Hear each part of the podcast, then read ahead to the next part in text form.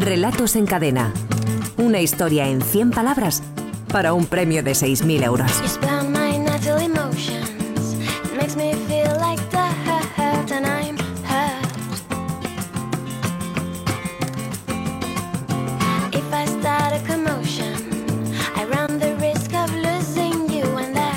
Seis menos cuarto, cinco menos cuarto en Canarias. Momento de saludar, como todas las semanas en la ventana, al director de la Escuela de Escritores, Javier Sagarna. Buenas tardes. Hola, buenas tardes. Nos ha pasado una cosa muy curiosa esta semana con la frase que dejamos eh, como reclama a nuestros oyentes la, la semana anterior. Era, y así tontamente acabe pegándome un tiro, pero algunos, o bastantes, han leído o han interpretado que podía ser, y así tontamente acabé pegándome un tiro, que es un inicio absolutamente distinto de, de, la historia. Lo teníamos bien puesto en la web, sí. estaba sin tilde, pero algún oyente se ha confundido un poquito. ¿verdad? Efectivamente, alguno casi, digamos que casi la mitad de los 578 relatos que se han presentado se han presentado con eh, y así tontamente acabé pegándome un tiro. Eh, y ha habido que descalificarlos, Claro. porque la frase Claro, eh, cambiaba absoluta y radicalmente, ¿no? Es decir, han debido pensar, bueno, la frase es difícil, era rara. Ya dije el otro día que teníamos una frase extraordinariamente difícil, porque claro, una frase en subjuntivo. Un subjuntivo, si hay un tiempo poco narrativo, es el subjuntivo, ¿no? Lo que se narra en subjuntivo no está sucediendo todavía. Entonces, por tanto. Pero el comienzo era bueno en cualquier caso, Claro, tanto claro. si te pegan un tiro como si te lo pegas tú. Exactamente. Para iniciar la historia. Ambas, ambas daban posibilidades, pero claro, una era mucho más difícil Sí, y era la Sí, que sí, había, que era la en subjuntivo, y otra con la tilde, que supongo que los oyentes han interpretado, bueno, estos se han equivocado y han puesto una tilde de menos. Pues no, no era un error, y claro, la frase cambiaba muchísimo y además era, era mucho más fácil de resolver. Sí, por es alguna- verdad, es con lo cual, pues en- aplicando una ley de justicia, pues hemos sido estrictos en la aplicación y hemos dicho, los que están con tilde no valen. Bueno, eh, pues nada, un- un- un- una anécdota más que contar en la trayectoria de este concurso y- de relatos en cadena. Y recordar la, la importancia de un acento, claro, que es Claro. que en, en nuestra lengua un acento puede cambiarlo todo. Bueno, de todas formas, el, el- el nivel de los tres finalistas, como siempre, es, es muy elevado. Son historias muy, muy ingeniosas, muy particulares. eh, bueno, yo no voy a decir más, ya, ya- ya verán, unas más que otras seguramente, y tendremos oportunidad de comprobarlo como todas las semanas. ¿no? Y hoy, como jurado especial, hemos invitado a Emilio Sánchez. Emilio es uno de los editores de la editorial del CAO, ¿eh? el CAO, el CAO, del CAO del, del Sí, sí, boxeo sí. en Madrid. Emilio, buenas tardes. Hola, buenas tardes. y tiene como característica, así digamos, especial, que os dedicáis a la no ficción, fundamentalmente, ¿no? Estáis en lo del, en lo del libro periodístico. Cuéntanos eso, a ver, un poco. Sí, eh, efectivamente la, estamos especializados en, en no ficción y, bueno, nos, nos gusta mucho el periodismo y lo que hemos intentado es eh, recuperar el libro como formato periodístico, publicando crónicas y reportajes sin, sin límite de sin límite de espacio. O sea, vuestros libros hablarán, eh, yo qué sé, de la, de, de la guerra en Siria o en Libia o, o de Palestina o de... Bueno, el, como siempre digo, nosotros nos hemos eh, criado leyendo periódicos, nos, nos encanta la variedad temática del periódico y lo que hemos querido es reproducir esa variedad en, en nuestro catálogo editorial, que es por eso que bueno, pues tenemos desde temas bélicos a temas de fútbol, a temas sociales y bueno, pues no, nos gusta cu- cualquier enfoque de cualquier tema siempre y cuando pues eh, esté muy bien contado y, y atrape al lector como, como si fuese una novela pero utilizando siempre elementos de, de la realidad y de la no ficción. Oye, Emilio, ¿cómo, cómo es la génesis de este proyecto? Eh, ¿cómo, cómo, ¿Cómo se alumbra la idea? ¿A quién se le ocurre? ¿Cuál es el proceso? Y el nombre, sobre todo, lo de CAO, ¿de dónde, de dónde viene? ¿De dónde sale? Sí, ¿Es pues, al boxeo alguno o qué? No, la, la Ah. verdad que no. El, el- el nombre de Libros del Cao, la que nos costó bastante encontrarlo y, y cuando decidimos ese nombre de boxeo, eh, Álvaro y yo estuvimos tentados de apuntarnos a clases de boxeo por esto de, de un poco de coherencia narrativa, pero finalmente no, no, nos, hemos, no nos hemos atrevido. Y la verdad que bueno, el, el nombre de la, de la editorial surge eh, al contemplar una, una imagen de portada de la revista Squire, Sí. de los años 60, una portada de, de George Lois, que es un diseñador que me gusta mucho.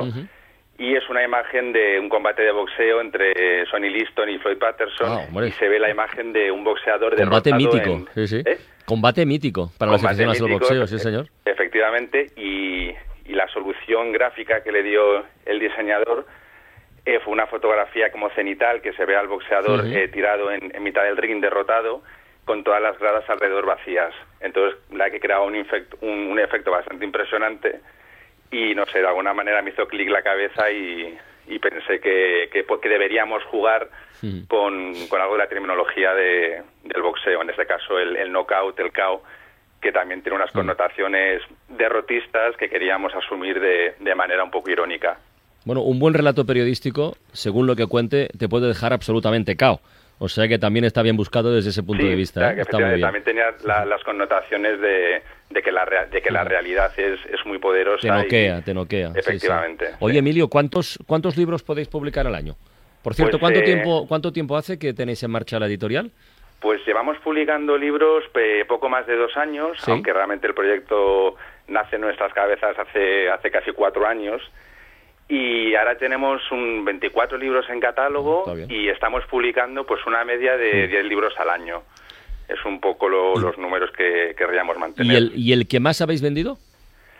Pues eh, nuestro bestseller, que además podemos decirlo Sí. con, con la boca ancha, porque efectivamente no, ha vendido muy bien, eh, es el libro Plomo en los bolsillos de Ander Izaguirre, que es una historia sobre el Tour de Francia desde, desde los orígenes, cuando, cuando el Tour era una carrera eh, bastante marciana, bastante loca y muy salvaje, con anécdotas impresionantes, muy divertidas y muy trágicas, y, y que acaba contando hasta, hasta la actualidad. Pero bueno, gran, gran Qué parte bueno. de- del encanto del libro, sobre todo, son esos primeros episodios en los que el tour pues era un- una, una odisea increíble. Plomo en los bolsillos, tomamos nota, ¿eh? Ujú.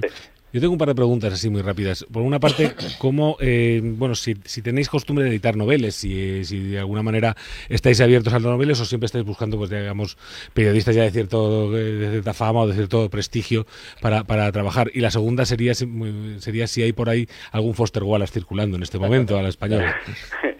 Pues eh, nos gusta combinar, o sea, tenemos en, en nuestro catálogo pues eh, periodistas como Enrique González o Ramón Lobo, que tienen Sí, una, sí. una trayectoria muy contrastada, pero también nos gusta apostar por, por voces nuevas, ¿no? Por gente joven que igual sí que lleva varios años trabajando como periodista y en ese sentido tiene su, su trayectoria y su bagaje, pero que nunca se hayan enfrentado tampoco a un- a un- al formato libro. Entonces, en ese sentido, sí, no- sí nos gusta también apostar por, por voces nuevas, porque también es, bueno, pues hay que, creo que, creo que hay que arriesgar, hay que sorprender, y también es muy bonito, ¿no? Cuando empiezas a trabajar con, con un autor novel, porque ellos lo viven con mucha emoción, al igual que nosotros, y al final la simbiosis es muy, muy agradecida por ambas partes. Muy bien, bueno Emilio, eh, quédate con nosotros que nos vas a ayudar a seleccionar qué relato pasa a la siguiente fase de nuestro, de nuestro concurso. Perfecto. Vamos ya a saludar a nuestros finalistas. Eva Díaz. Eva tiene 33 años, es de Gijón, pero vive en Madrid hace ya bastante tiempo, hace 8 años. Trabaja como periodista y yo creo que con esta sí es la segunda vez que ha quedado ya finalista. Eva, buenas tardes. Hola, buenas tardes. ¿Qué tal Eva? ¿Cómo va eso? Pues aquí nerviosilla. Nerviosilla, pero ilusionada también suponemos, ¿no? Hombre, claro, sí, sí. Oye, ¿qué estás, ¿qué estás leyendo? ¿Qué tienes entre manos ahora mismo? Pues ahora estoy leyendo un, un libro de no ficción que se llama Cómo ser mujer de Kathleen Moran. Ah, sí, sí, sí. Sí, ¿no? Que es el libro está siendo muy popular ahora. Y nada, pues es un ensayo muy muy divertido sobre cómo afrontar hoy en día la vida si eres mujer y si eres hombre también, porque ¿Te ha dado alguna respuesta? ¿Alguna pregunta que tuvieras pendiente? ¿Lo que has leído hasta ahora? Bueno, me lo estoy pasando muy bien y sí, hay algunas cosas que mm, gusta leer, que gusta saber que no estás sola, ¿no? En algunos temas. Bueno, oye Eva, que tengas muchísima suerte, ¿eh? Muchas gracias. Venga, María del Puy Moya tiene 50 años desde Madrid, trabaja como administrativa en el Colegio de Economistas. María, hola, ¿qué tal? Hola, buenas tardes. Buenas tardes, bienvenida. ¿Qué tal? ¿Cómo va eso?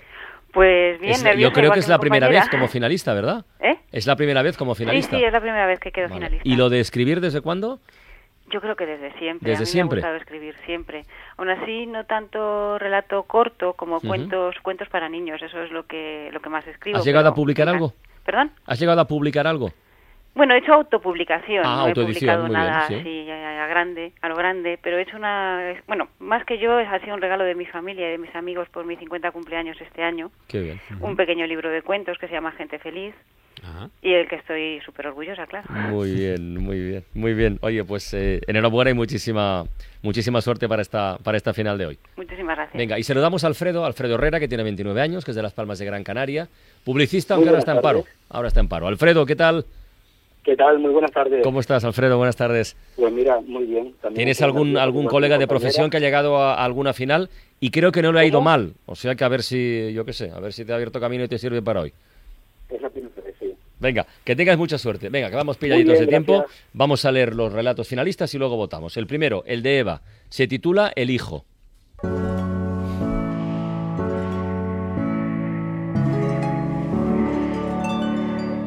Y así, tontamente, acabé pegándome un tiro por no tener cuidado, explicaba mi tía mamá mientras guardaba la pistola en su escritorio. Ella murmuró algo y los dos rieron. Después de morir papá, se había quedado devastada y arruinada al heredarlo todo mi tío. Él nos había cogido en su casa de forma provisional, pero últimamente ya no hablaba de mudanzas, sino de lo guapa que estaba mi madre tras quitarse el luto. Yo era invisible para él, lo que facilitó las cosas. La bala le alcanzó justo cuando se inclinaba para besarla. Me había acordado de arreglar el testamento antes, pero esta vez ella lloró.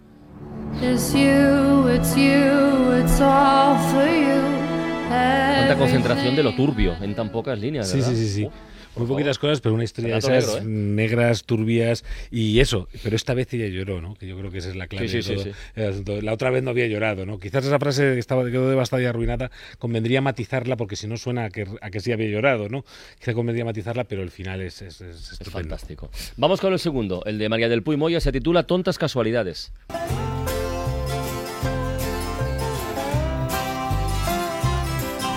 Y así, tontamente, acabe pegándome un tiro yo que sé dónde. Tan tontamente como me rebané los dedos del pie con el hacha que me diste para cortar la leña y que tenía el mango lleno de grasa. ¿Y qué me dices, cariño, de la forma tan tonta en que perdí la oreja por no darme cuenta de que te habías dejado encendido el ventilador mientras yo lo arreglaba? Así que no, no quiero revisar la escopeta porque creas que se atasca. No seas tonto, cielo, y mira el cañón, que me ha parecido ver algo dentro. Yo no miraba ni loco, ¿eh? ni loco O ni loco. Un humor negro, un humor negro de primera, de primera, de primera línea. La verdad es que está estupendo y además está muy bien el juego como empieza con esa Sí. hipótesis de igual me pego un tiro, nos cuenta los antecedentes y luego se arranca hacia adelante para completar el relato. bien. Está muy bien. Está-. Vamos con el tercero, el de Alfredo Herrera. Se titula las duras y a las maduras.